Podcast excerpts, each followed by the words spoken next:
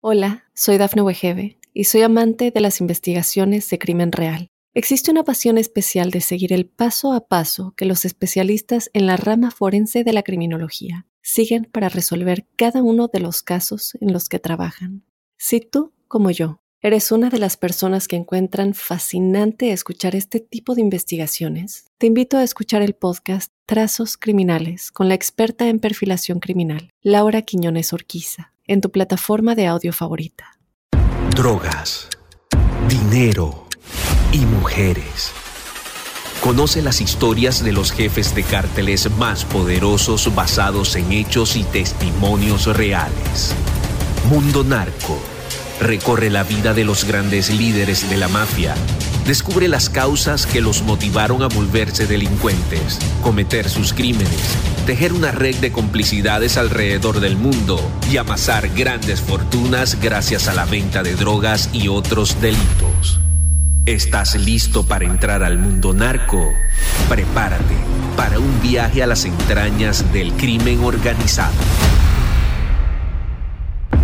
Mundo Narco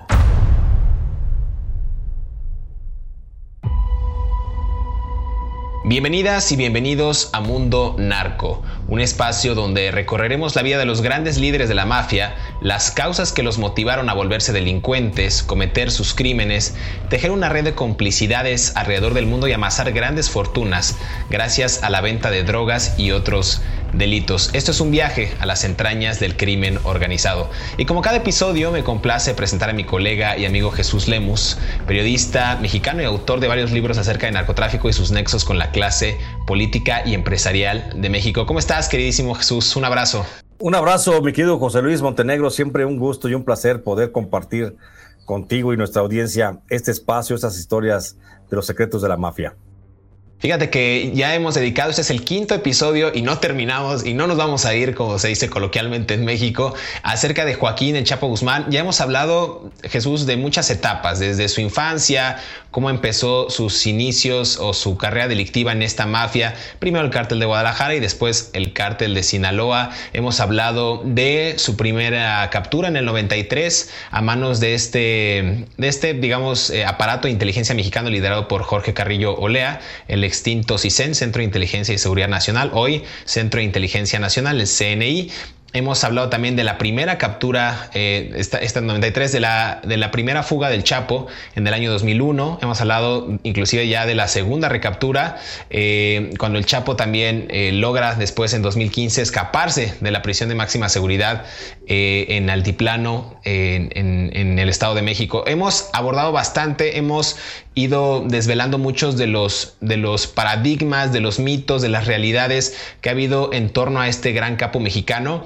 Pero hay que seguir, o sea, hay que avanzar en esta historia porque no, no hemos podido darle una conclusión y me parece que con el paso de los años esto va a seguir mostrando y revelando nuevos nombres, quizás políticos, quizás empresarios e inclusive ciudadanos de a pie que se convirtieron después en narcotraficantes que van a seguir operando a favor de esta organización criminal considerada como la más grande y poderosa del mundo. Jesús, el 11 de julio del 2015 el Chapo Guzmán se escapa de esta prisión de seguridad, decía yo, del altiplano de Juárez en el Estado de México y seis meses después eh, se crea o se gesta, digamos, esta captura el 8 de enero del 2016 en la ciudad de Los Mochis, en Sinaloa, eh, atrapado justo por tropas de la Infantería de Marina durante un operativo pues en el que resultaron, hay varios heridos, ¿no? Un infante marina, además de cinco asociados del Chapo quienes perdieron la vida. Esos son como los datos oficiales, pero ahí se gesta, digamos, la última detención del gran capo sinaloense. Sí, yo creo que también, José Luis, hay que tomar en cuenta una cosa. Es importante referir eh, la que tras la fuga del altiplano y casi seis meses después se da su, su recaptura, eh, su tercera recaptura sería, hay que también señalar una cosa.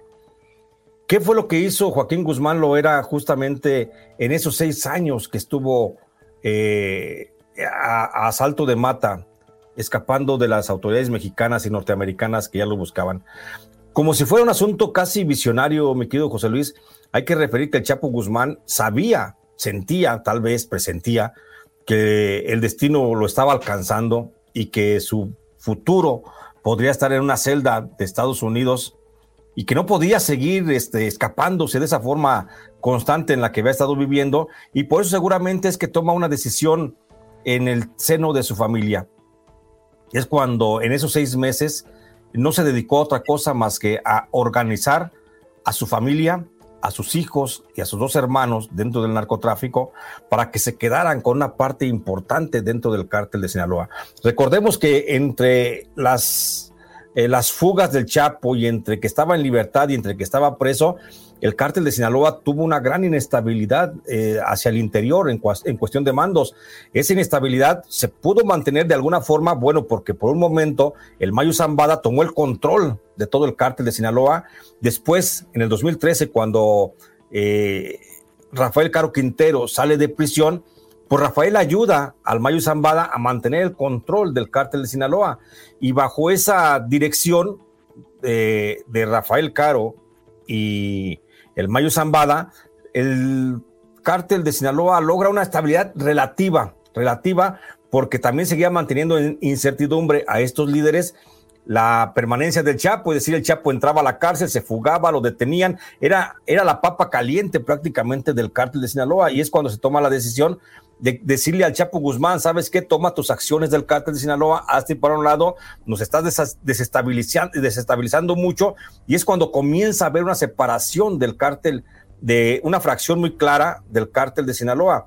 El grupo de El Mayo Zambada y Rafael Caro Quintero se comienzan a alejar del Chapo Guzmán porque el Chapo Guzmán manifestaba una inestabilidad para ellos. Igual los hijos, los, la familia del Chapo Guzmán que estaba dentro del cártel de Sinaloa. Por eso cuando se da esa fuga del, altiplano o en Almoloya y que el Chapo Guzmán permanece seis meses fuera de la cárcel, él utiliza ese tiempo, te digo, como de una forma como visionaria y comienza a reestructurar las, eh, la, la, fracción del cártel que le correspondía, comienza a dar mandos dentro de la, organización del sector que le corresponde el cártel de Sinaloa, y ahí es cuando posiciona realmente a, sus hijos, concretamente a Ovidio, como verdadero jefe de la fracción del cártel de Sinaloa que correspondía a la familia de Chapo Guzmán. ¿Por qué? Porque hasta antes de eso había una disputa entre que si quién era el líder del, del cártel dentro de la familia del Chapo Guzmán, si era eh, Ovidio o si era Jesús Alfredo, o si era Iván Archibaldo, o si era eh, el guano Aureliano Guzmán, o si era el mudo, el otro hermano del Chapo Guzmán. Entonces, ahí es, en esa fuga, en ese, en ese lapso de esos seis meses, es cuando el Chapo Guzmán pone orden dentro de su familia y establece claramente el liderazgo de Ovidio Guzmán y es el que deja al frente del cártel. Luego Ovidio Guzmán habría de estructurar dentro del cártel de Sinaloa toda eh, la, estructura de mando y habría de poner como segundo a bordo de la dirigencia de ese sector del cártel de Sinaloa, pues a su hermano Iván Archibaldo y únicamente quedarían sus tíos el guano por un lado y quedaría por otro el mudo, que también haciendo labores, pero menores, ya, ya sin tanta importancia. Así es como el Chapo Guzmán, pues siento que hasta de alguna forma, cuando él lo, lo detienen, queda hasta tranquilo, tranquilo porque ya no se ve la necesidad de pensar qué va a pasar en esa fracción del cártel de Sinaloa, en su cártel de Sinaloa, ante su ausencia ahora sí ya definitiva. Fíjate que ahí mencionas algo bien interesante, nada más aclaración, creo que dije altiplano de Juárez, pero era altiplano en el municipio de Almoloya de Juárez, en el Estado de México. Eh, aquí pasa algo bien interesante porque justo la quinta parte en ese momento, cuando capturan al Chapo Guzmán en esta segunda recaptura, bueno, tercera captura, segunda recaptura, esta quinta parte de los homicidios que, que, ocurrieron en ese año, eh, donde se ubicaban el territorio que controlaba el Chapo en este llamado Triángulo Dorado, que ya lo hemos mencionado, que es Chihuahua, Durango y Sinaloa, eh, la, quinta parte de esos homicidios ocurrieron en estas tres entidades, ¿no? En esta zona montañosa donde se produce la mayor parte de la, de la heroína, de la cocaína y ahora el, fentanilo, la marihuana en, eh, hacia Estados Unidos. Esta región, esto es bien interesante lo que dices, Jesús, porque a ver, había varias fracciones, lo mencionabas tú muy bien. Eh, Rafael Caro Quintero y el Mayo Zambada dividen o, se, separan, digamos, de esta, de esta organización liderada justo por el Chapo Guzmán eh, y toma el control, toman una parte del control ellos y otra parte la toman, como bien decías tú, Iván Archibaldo y Jesús Alfredo Guzmán Salazar, Ovidio Guzmán López, Aureliano, que era el hermano del Chapo, el Mudo también, pero también nos estamos olvidando de una pieza muy importante que hemos mencionado en los episodios pasados del podcast, que es Damaso López Núñez, el licenciado. Es una de las piezas clave, fue el operador financiero en la Ciudad de México y en otros puntos centrales y neurálgicos de la República Mexicana. Y esta persona, digamos que también a la postre lo traicionaría, ¿no? Este, este personaje incluso citaría en algún momento en esta, en esta traición que llaman los medios de comunicación para que él herede grandes territorios de, del Chapo Guzmán. Eh, cita a la familia, ¿no? En esta especie de traición a los hijos del Chapo, inclusive planea presuntamente el asesinato del Mayo Zambada, ¿no? Entonces, hay varios, varios componentes que se están reconfigurando en ese momento en el cártel de Sinaloa y que muchos territorios, justo por el tema de las rutas de trasiego o los puntos estratégicos para la creación de drogas, la mayoría de ellas ya sintéticas en estos laboratorios clandestinos, pues es la lucha constante, ¿no? Jesús, la lucha por el del poder por el poder, no hay otra cosa. Inclusive en ese momento la fracción pequeña de los hermanos Beltrán Leiva pues también pretendía quedarse con los territorios que estaba dejando el Chapo. Entonces, sí creo que se quedó tranquilo el Chapo en digamos, en términos delictivos, si queremos llamarlo así, porque muchos de esos territorios ya estaban cedidos, ya estaban pactados, ya estaban acordados y el liderazgo se veía venir. Hay muchos narcocorridos que mucha gente lo puede escuchar y hablan justo de la herencia que hace el Chapo a Iván Archibaldo Guzmán Salazar, que era como el, eje, el, personaje al que lo estaba entrenando, el personaje que tiene todas las rutas, los contactos, sabe quiénes son los conectes, a quiénes sobornar en el gobierno de México, pero también en el gobierno de Colombia, pero también en Ecuador, pero también en El Salvador. Entonces creo que ese es, digamos, un avance en esta, en esta última recaptura del Chapo Guzmán, cuando se ve caer parte del imperio, pero se ve caer la cabeza o el rostro del imperio, pero el engranaje está más aceitado que nunca Jesús. Nada más, para, seguir con, para continuar con este episodio, déjame hacer una pausa. Esto se está poniendo muy bueno y regresamos aquí a Mundo Narco para hablar de los secretos de la mafia, en específico del cártel de Sinaloa y de Joaquín El Chapo Guzmán. Volvemos.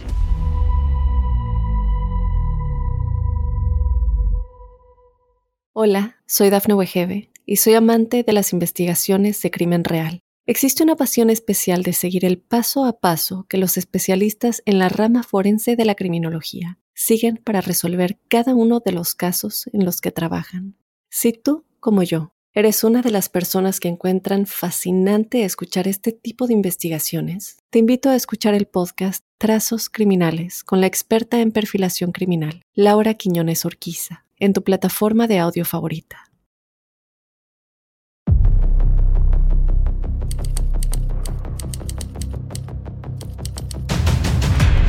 Misión cumplida. Lo tenemos. Quiero informar a los mexicanos que Joaquín Guzmán Loera ha sido detenido. Rezaba un mensaje de Twitter del entonces presidente de México Enrique Peña Nieto, fechado el 8 de enero del 2016. Tras seis meses de fuga, el otro líder del cartel de Sinaloa fue recapturado, derivado de un operativo de la Marina realizado en la ciudad de Los Mochis, Sinaloa. Con el objetivo de impedir su aprehensión, se suscitó un enfrentamiento entre elementos castrenses y presuntos integrantes de la delincuencia organizada, el cual dejó un saldo de cinco muertos, seis detenidos y un herido. Así lo dio a conocer la Secretaría de Marina a través de un comunicado en el que explica que el enfrentamiento comenzó cuando el personal de infantería acudió a un domicilio de los Mochis para atender un reporte ciudadano que advertía sobre la presencia de hombres armados.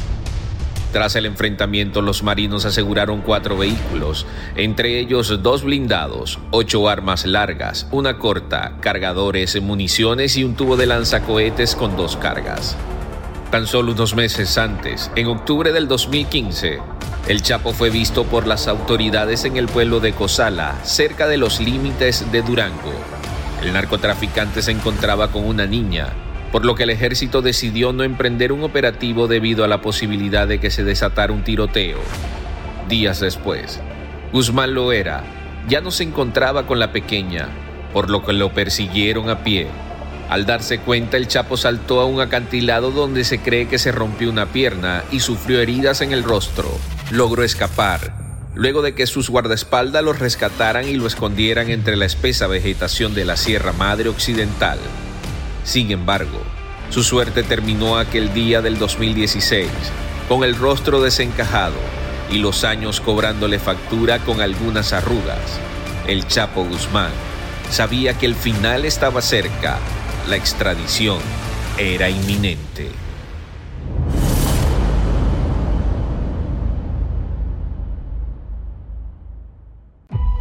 Regresamos a Mundo Narco en este segundo segmento, episodio número 5, eh, con mi compañero, amigo entrañable Jesús Lemus Barajas. Estamos entrando en esta etapa medular del episodio donde, ya decía yo, pues sí se reconfigura el mapa criminal en México, en específico del, del cártel de Sinaloa, pero vienen algunos otros eventos que también marcarán a la familia Guzmán y entre ellos involucra al cártel Jalisco Nueva Generación, liderado actualmente por Nemesio Segura Cervantes, mejor conocido como el Mencho.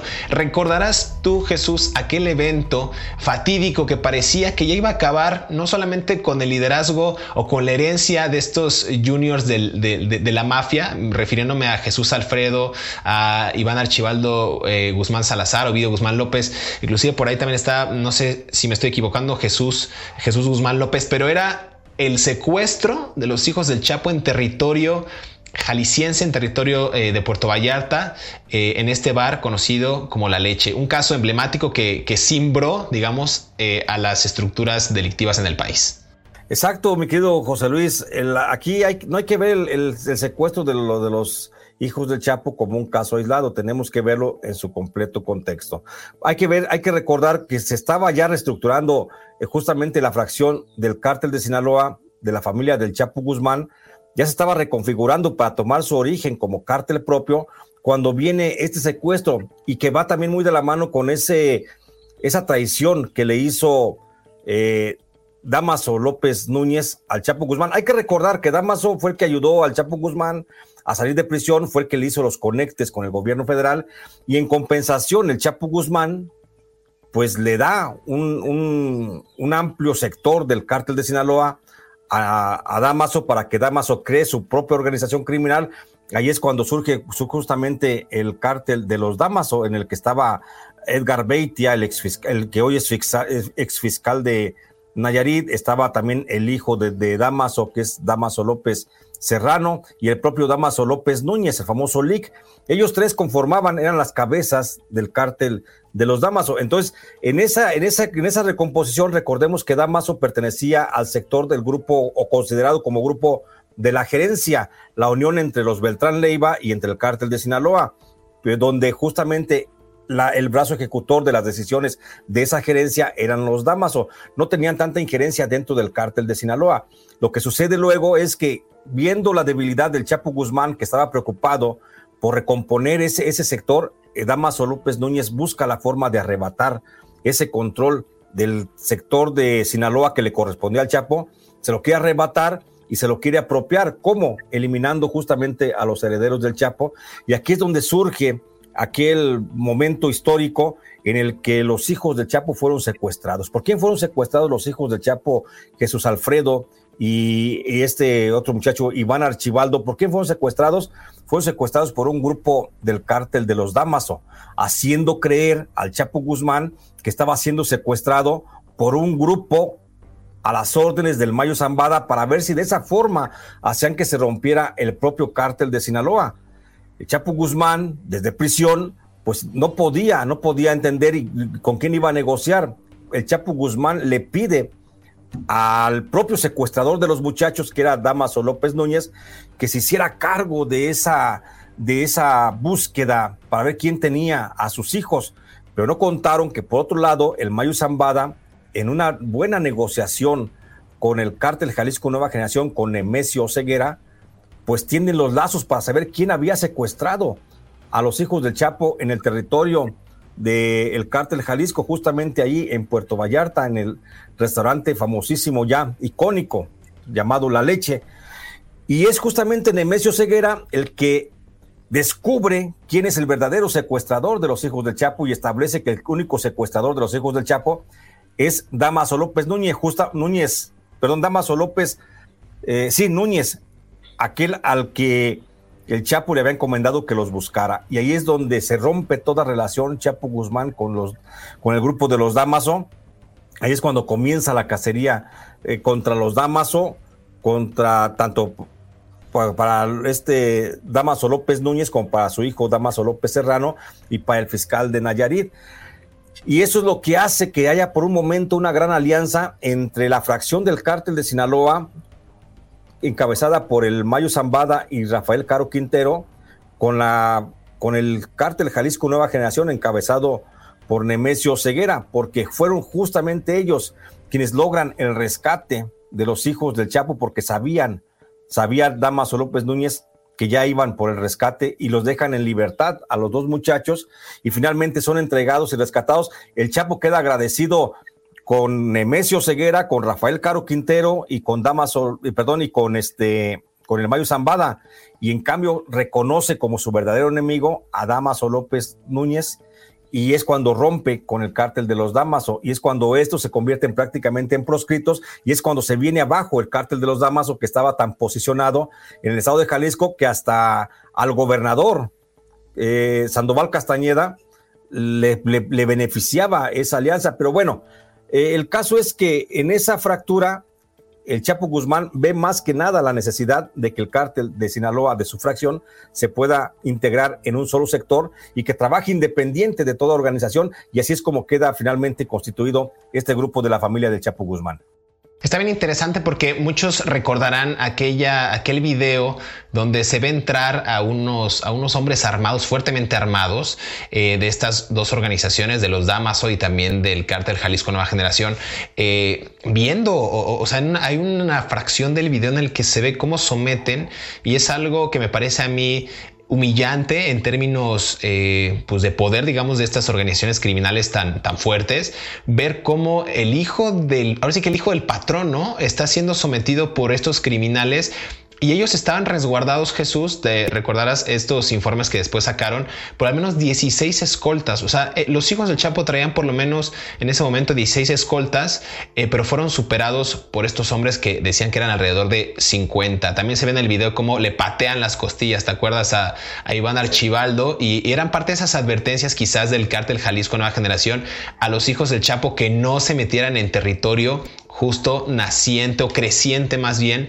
de la organización liderada por el Mencho. Aquí no sé si no sé si tengo bien el dato Jesús, pero me parece que también el semanario Río 12 que fundó nuestro entrañable amigo y que en paz descanse Javier Valdés Cárdenas, eh, decían que después de que se publicó, digamos, eh, esta noticia, eh, salieron revelaciones de que también había sido secuestrado o puesto como en presión Rubén Oseguera el Menchito, o sea, como diciendo, bueno, me vas a secuestrar a los míos, bueno, pues vamos a aplicar la ley del ojo por ojo, diente por diente, y como no querían su brazo a torcer, digamos que estaban eh, presionando al hijo que actualmente está preso para que pues también eh, lo, humillaran o lo, detuvieran también a él con tal de que sacaran avante a los hijos de, Joaquín Guzmán Vera. esa fue una, una versión que sale desde, fíjate, y qué bueno que lo tocas, esa es una versión que sale desde el, interior del cártel de los Damaso y es una versión dada por Damaso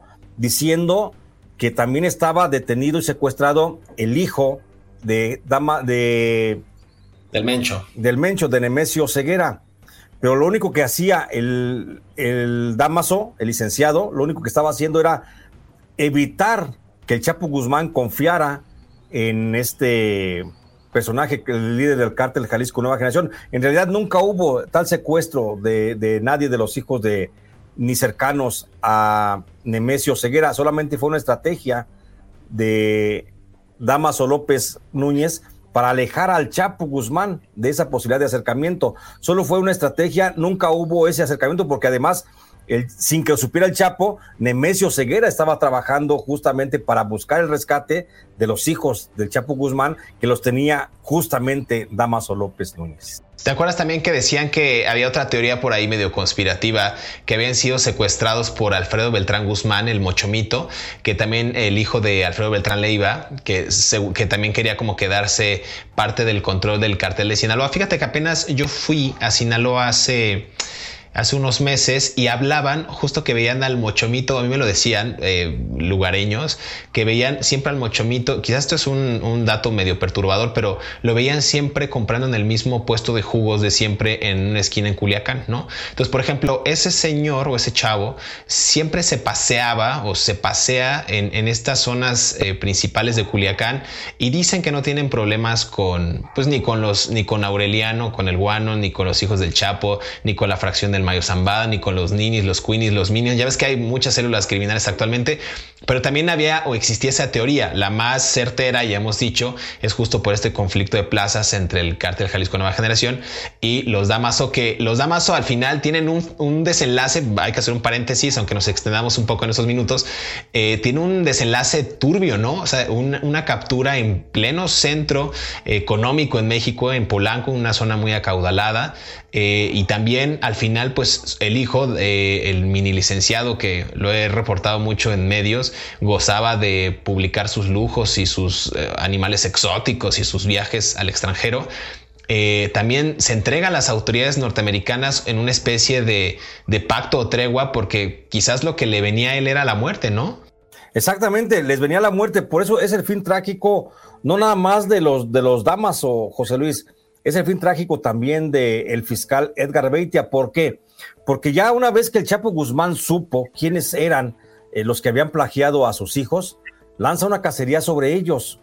Hay una venganza directa contra Damaso, con, concreta, concretamente contra Damaso López Núñez. Y, pero esa cacería no se queda ahí. Recuerda que estamos hablando en el tiempo en el que el, el general eh, Salvador Cienfuegos estaba relacionado con un jefe del cártel de los hermanos Beltrán Leiva, a este Francisco Patrón Sánchez, el famoso H2.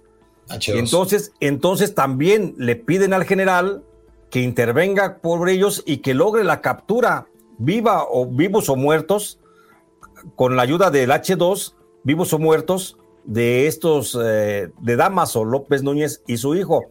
Damaso López sabe que le han puesto precio a su cabeza tanto en el cártel de Sinaloa como en el gobierno federal y aparte también lo busca la gente del H2 y por eso, por eso la detención primero en Polanco de Damaso López Núñez, el famoso LIC, y después ya cuando se ven topados, saben que están a punto de perder la vida eh, su hijo, Damaso López Serrano, el famoso Minilic, y Edgar Beitia, el, ex, el que era fiscal de Nayarit, a que se le conocía también como el diablo. Por eso ellos, para salvar su vida, deciden mejor entregarse a las autoridades y se entregan a las autoridades norteamericanas.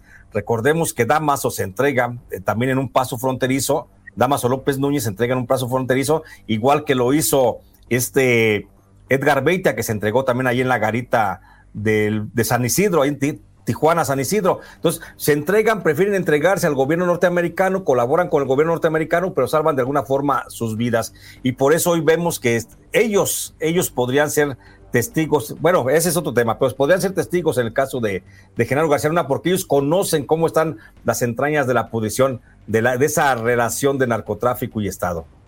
Me encanta cómo, cómo logró eh, Damaso López Serrano, uno de que ha de tener como entre 30 y 40 años, un, un, un joven líder de extinto líder, eh, ex otrora líder del cártel de Sinaloa, una fracción de los Damaso, logra entregarse a las autoridades en una especie de hacer un Vicente Zambada Niebla, ¿no? Un Vicentillo, sí. cooperar con las autoridades, quizás tener un, una, un, un, un, lapso, digamos, poco de, de, de, tiempo en prisión y la otra, pues convertirse un testigo protegido, cambiar de identidad, le dan quizás una nueva, una nueva identificación, un domicilio en específico y colabora cada vez que las autoridades quieran y casi casi un pase de lista, un brazalete, lo que sea y aplica la de el Vicentillo Damaso López Serrano. Déjame ir a una segunda pausa. El tiempo se nos está acabando aquí en Mundo Narco, los secretos de la mafia.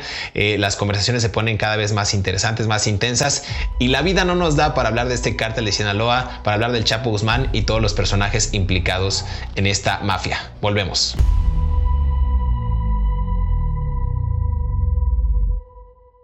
Hola, soy Dafne Wegebe y soy amante de las investigaciones de crimen real. Existe una pasión especial de seguir el paso a paso que los especialistas en la rama forense de la criminología siguen para resolver cada uno de los casos en los que trabajan.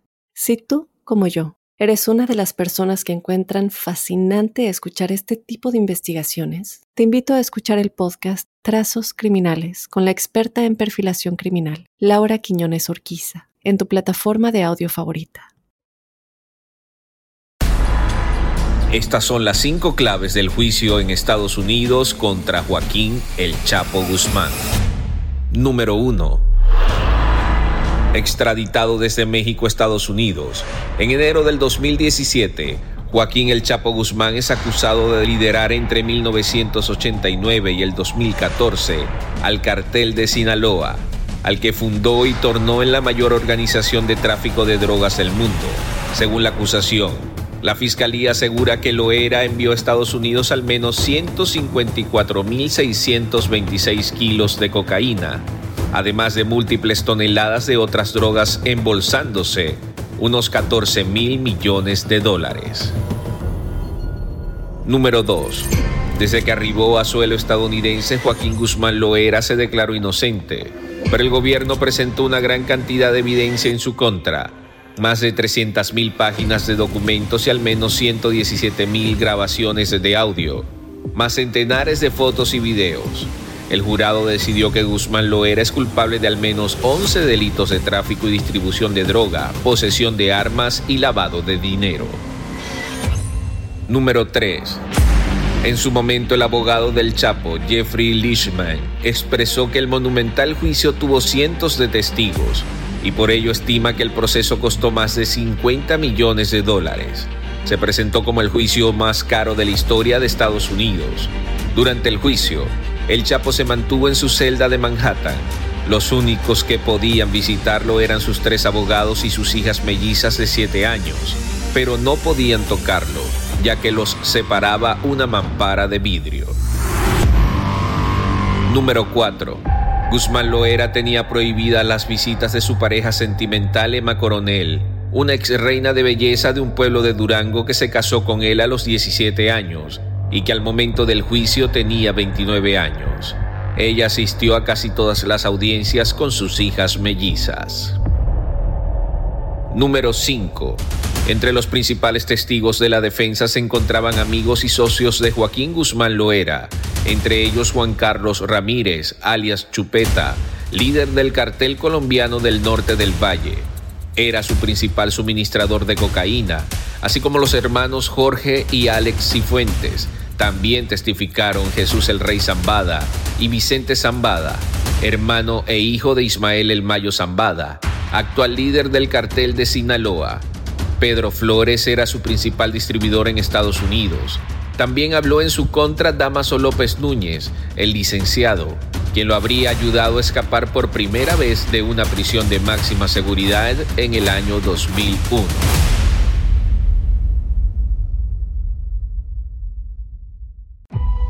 Volvemos al último segmento de este episodio número 5 en Mundo Narco, los secretos de la mafia.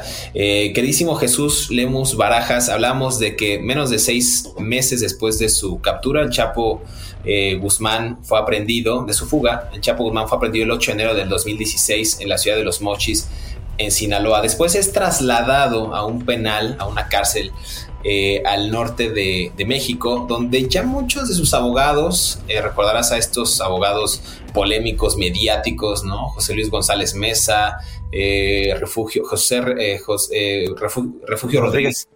Ajá, ya empezaban a, con esos atisbos de el amparo, no se nos vaya el Chapo, ya lo están acercando más a la frontera y todo el mundo decía, bueno, pues ya, ya, ya se está acercando, inclusive por ahí hay una, hay una imagen, ¿recuerdas? Que, comparte Renato Sales, me parece que era el entonces secretario de Seguridad o, del, el comisionado nacional de Seguridad, donde todo el mundo le escribía, el Chapo ya se fugó, el Chapo ya no está en esa cárcel, suplantaron la identidad del capo sinaloense y él pone una foto del Chapo sentado en ese penal desde una cámara arriba donde no se veía nadie más que al propio Guzmán lo era sentado, esposado, sin nada que hacer más que pues, viendo hacia la nada, ¿no? Quizás pensando en que ya iba a ser extraditado este otrora líder del cártel de Sinaloa.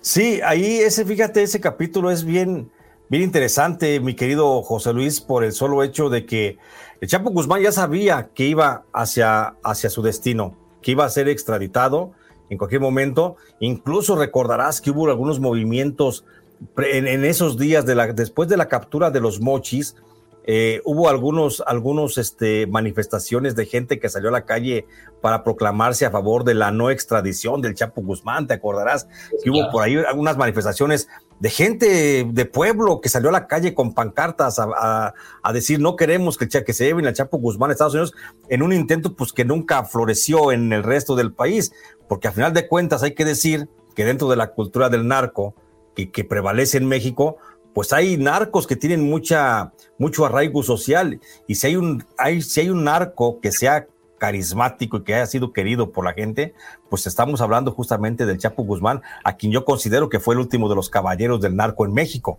¿sí? Entonces, aparte de eso, hay que recordar también que el Chapo Guzmán eh, ya no fue internado en la cárcel de Almoloya, ¿por qué? Pues porque ya la había violentado, ya la había violado, ya había salido de ella, pues iba a ser la misma situación. Por eso lo acercan más hacia Estados Unidos, lo mandan al centro, al Ceferezo de Chihuahua, en Ciudad Juárez, y ahí lo mantienen a la espera de la extradición, de que se cumpla la extradición que estaba reclamando el gobierno de Estados Unidos. Pero más que nada, se acelera mucho la extradición porque información desde la Central de Inteligencia Americana, que no del CISEN, alertan al presidente de la República, de la, al presidente de la República de México, entonces Enrique Peña Nieto, lo alertan de la posible fuga del Chapo de la cárcel de eh, Ciudad Juárez.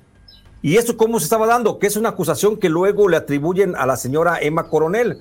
Emma Coronel, cuando es detenida en Estados Unidos el año pasado, eh, le atribuyen que ella estaba orquestando la fuga del Chapo Guzmán. Y para esto hay, existe una versión, existe una versión no atribuida a la señora Emma Coronel, sino más bien atribuida a una gestión de Ovidio Guzmán, que Ovidio Guzmán estaba gestionando eh, corromper a algunas autoridades, a las autoridades de la cárcel federal de Puente de, Ciudad Juárez, y estaba coludiéndose también con algunos funcionarios del Secretariado Ejecutivo del Sistema Nacional de Seguridad Pública y algunos miembros también del órgano desconcentrado administrativo, prevención y redactación social de la Secretaría de Gobernación para que se le permitiera ver la forma de cómo se le iba a permitir al Chapo Guzmán la fuga.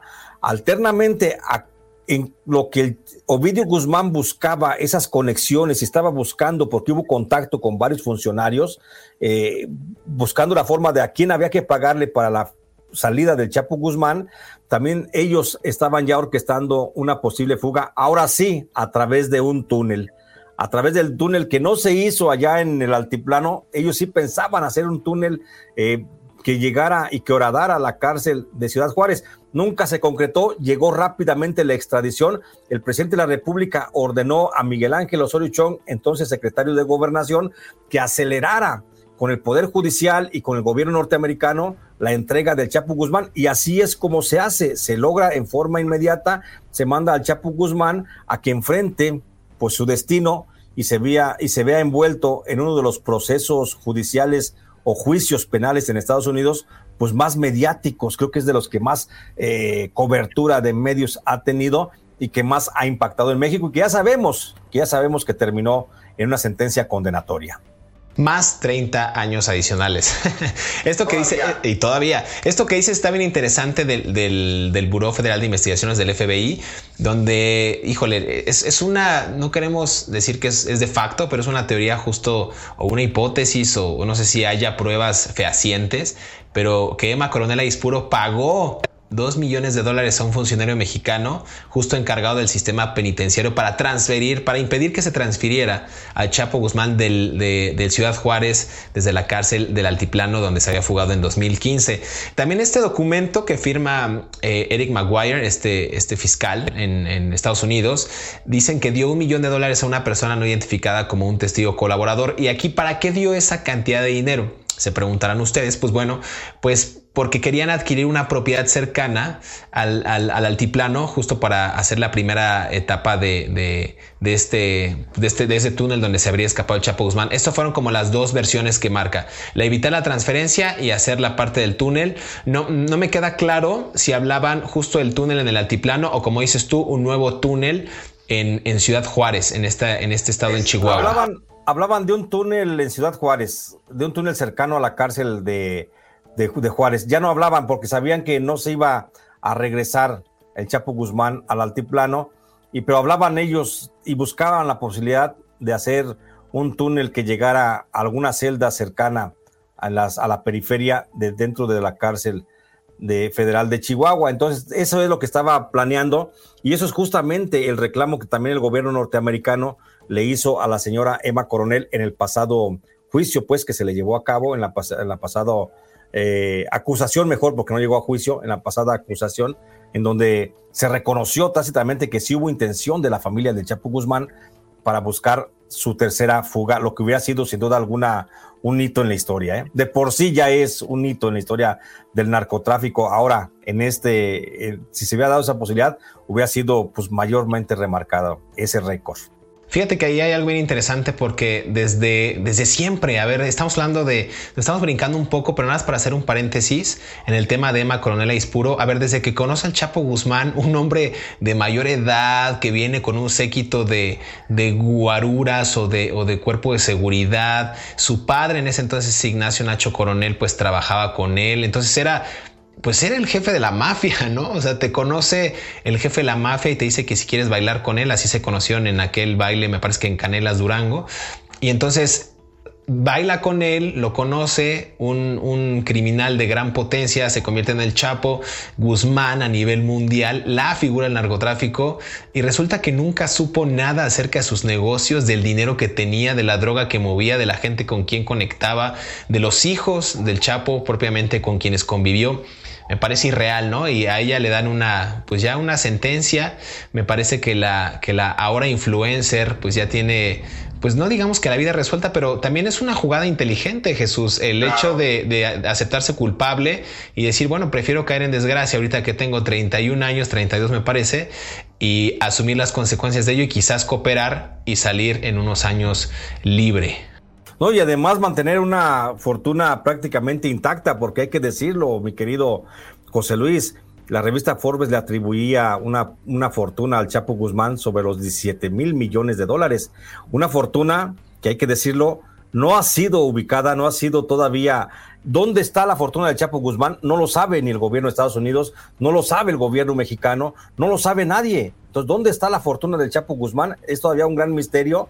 Y eso, el hecho de que la señora Emma Coronel haya optado por la negociación con el cártel, con el gobierno de Estados Unidos para favorecer eh, o para denunciar algunas actividades del cártel de Sinaloa, pues también es una jugada muy, muy inteligente, porque a final de cuentas ese dinero del Chapo Guzmán sigue quedando en propiedad de ella, de sus herederas y pues por supuesto de los hijos del Chapo Guzmán, porque recordarás también que el presidente López Obrador ya se hacía, ya se sobaba así las manitas este, y las uñitas, también se las sobaban varios funcionarios del gobierno federal, pensando en que el Chapo Guzmán les iba a dar esa fortuna de 17 mil millones de dólares y que se iba a entregar, dijeron, se va a entregar este, para algunas obras de beneficencia social y para los pobres. Quedaría como aquel dinero, y me, permíteme que lo recuerde, mi querido José Luis, el dinero del chinito de Shane Gong.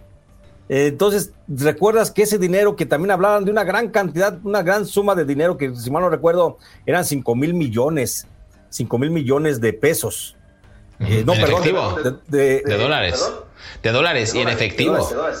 5 mil millones de dólares y en efectivo. Y esos 5 mil millones de dólares que dijo Felipe Calderón que se iban a utilizar, no sé para qué, pues es con lo que hoy se está financiando prácticamente el RON, el señor, el carnicero de Michoacán. Pero bueno, vamos a, no vamos a tocar el, tema del carnicero de Michoacán. Ahorita simplemente te quiero comentar eso, que recordemos que el dinero de Shenli Jigon, que se había también eh, orquestado una gran fortuna, que ya en algún momento seguramente lo habremos de platicar, pues se lo deja el gobierno de Felipe Calderón y se lo reparten entre los grandes funcionarios. Y seguramente así pasaría con el dinero del Chapo Guzmán, los 17 mil millones de dólares, que todavía nadie sabe dónde están. Fíjate, esta extradición aceptada en 2016 y se lleva a cabo en enero del 2017. Y esto es algo bien interesante ya para ir matizando el, el episodio, Jesús. Se da, yo lo veo como una ofrenda como una ofrenda del gobierno de México al gobierno entrante del expresidente de Estados Unidos Donald Trump y esta batalla que tenía Barack Obama también por el conflicto de acabar con las eh, estructuras criminales en México que operaban y que ya se veían estos atisbos, estos, estos destellos de nuevas drogas como el fentanilo que estaban causando grandes eh, pues grandes, grandes problemas de salud pública en el territorio estadounidense, se lo entrega Enrique Peña Nieto como diciendo, ahí te va, esto es nuestro regalo, trátanos bonito, porque venía el discurso también amenazante de odio por parte del, entonces candidato republicano, diciendo que iba a levantar un muro, que los mexicanos eran eh, la peor raza, que eran puros delincuentes, siendo que esto es pues realmente una, una falacia. Y se da la entrega del Chapo Guzmán para ser juzgado,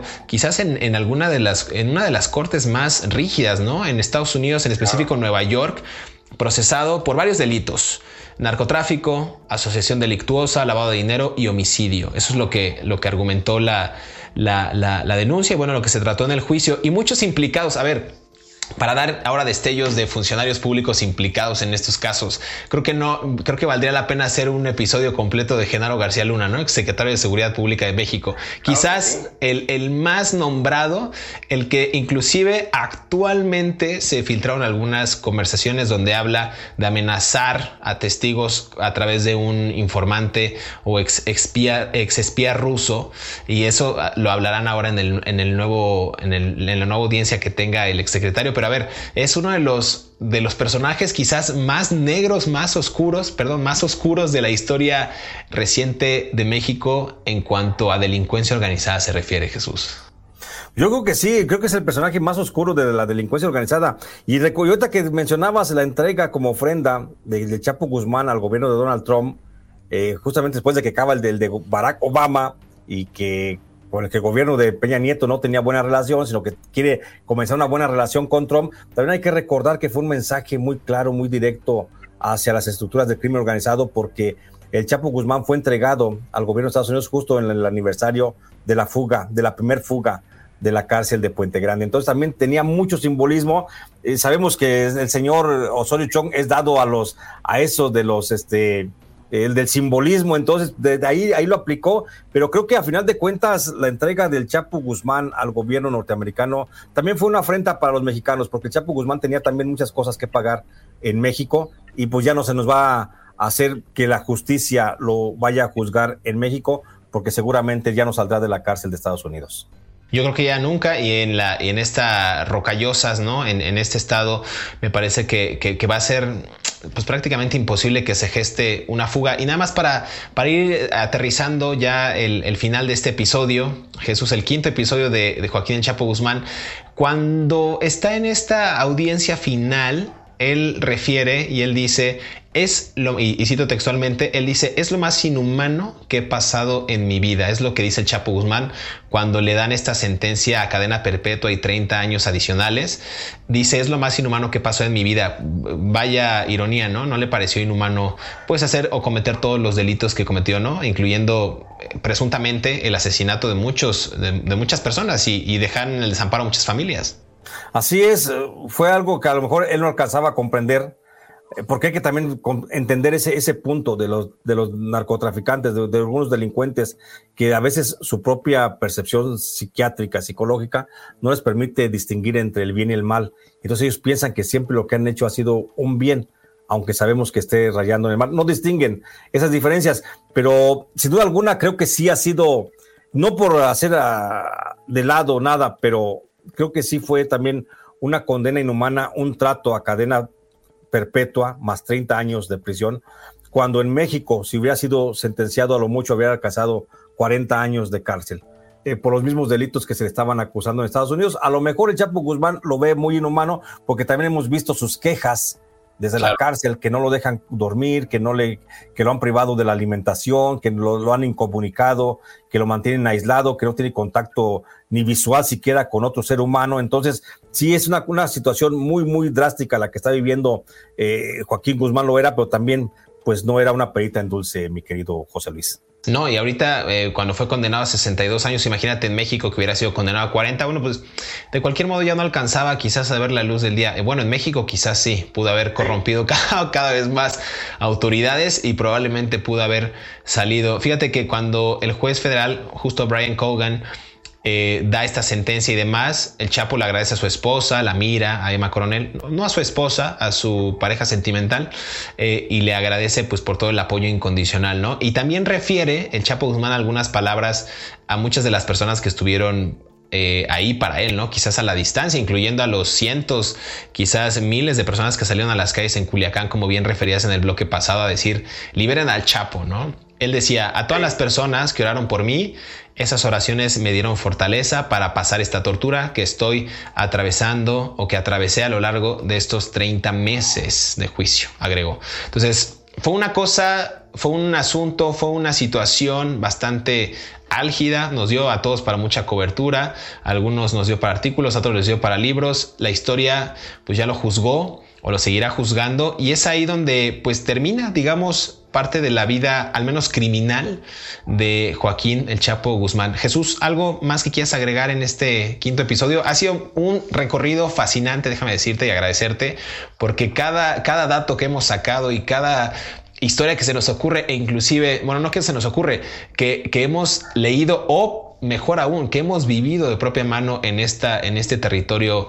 mexicano a través de la cobertura, ha sido fascinante.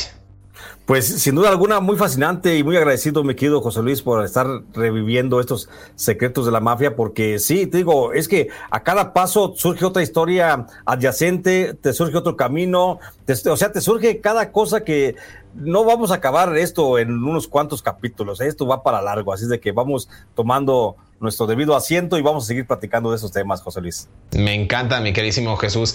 Ahora nada más para finalizar el, episodio de hoy, eh, por favor dinos, eh, acabas de sacar un nuevo libro, redes sociales, cuéntanos dónde te podemos encontrar. Fíjate que sí, José Luis, estoy muy contento porque acabo de concluir, bueno, ya está a la luz, ya salió de la imprenta, ya está distribuyéndose a las librerías mi nuevo libro, se llama El Fiscal Imperial, es una biografía de quién es el fiscal Alejandro Gersmanero, cómo se está desde adentro, cómo se ha manejado, cómo ha columpiado durante 40 años en cargos públicos, tanto en administraciones del PRI, del PAN, del PRD y ahora, y ahora de la cuarta transformación. Incluso fue diputado del Movimiento Ciudadano. Y cuento, cuento quién es este personaje. Y este libro ya está en preventa justamente ahora. Se puede conseguir en diversas librerías, en Amazon, se puede conseguir y en otras librerías de, México se puede encontrar en preventa porque comienza a estar en librerías a partir del día 15 de julio. Ya está en todas las librerías.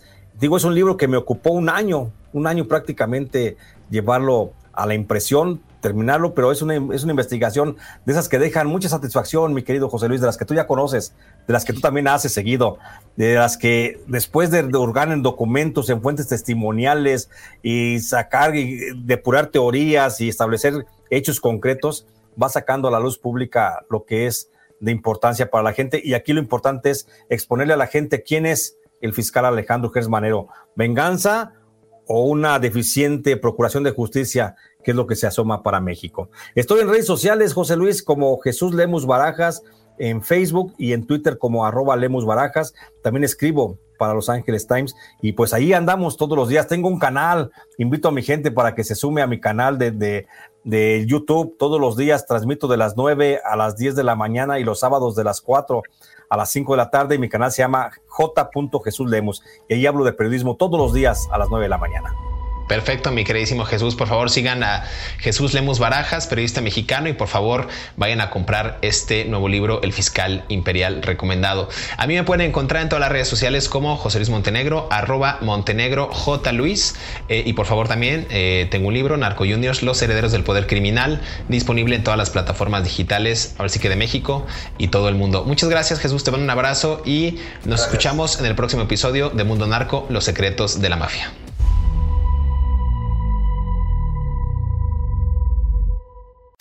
Aunque el juicio del siglo giró en torno al tráfico de drogas de Joaquín El Chapo Guzmán y el cartel de Sinaloa, la corrupción se reveló como la pólvora y la sangre que dio poder a la empresa criminal.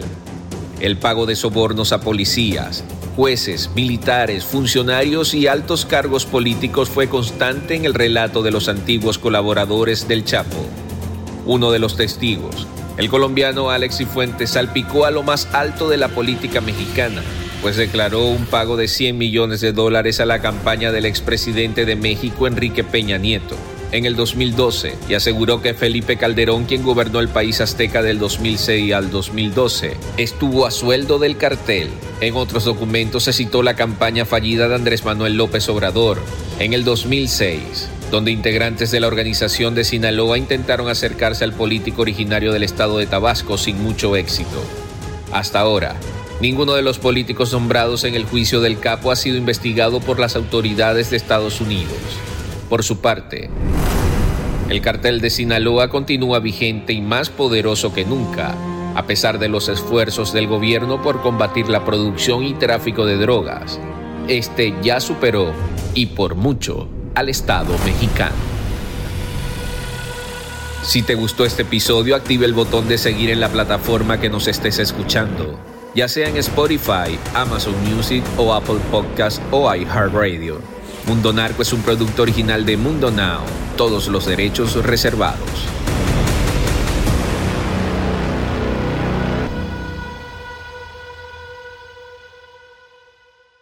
Hola, soy Dafne Wegebe y soy amante de las investigaciones de crimen real. Existe una pasión especial de seguir el paso a paso que los especialistas en la rama forense de la criminología siguen para resolver cada uno de los casos en los que trabajan. Si tú, como yo, eres una de las personas que encuentran fascinante escuchar este tipo de investigaciones, te invito a escuchar el podcast Trazos Criminales con la experta en perfilación criminal, Laura Quiñones Orquiza, en tu plataforma de audio favorita.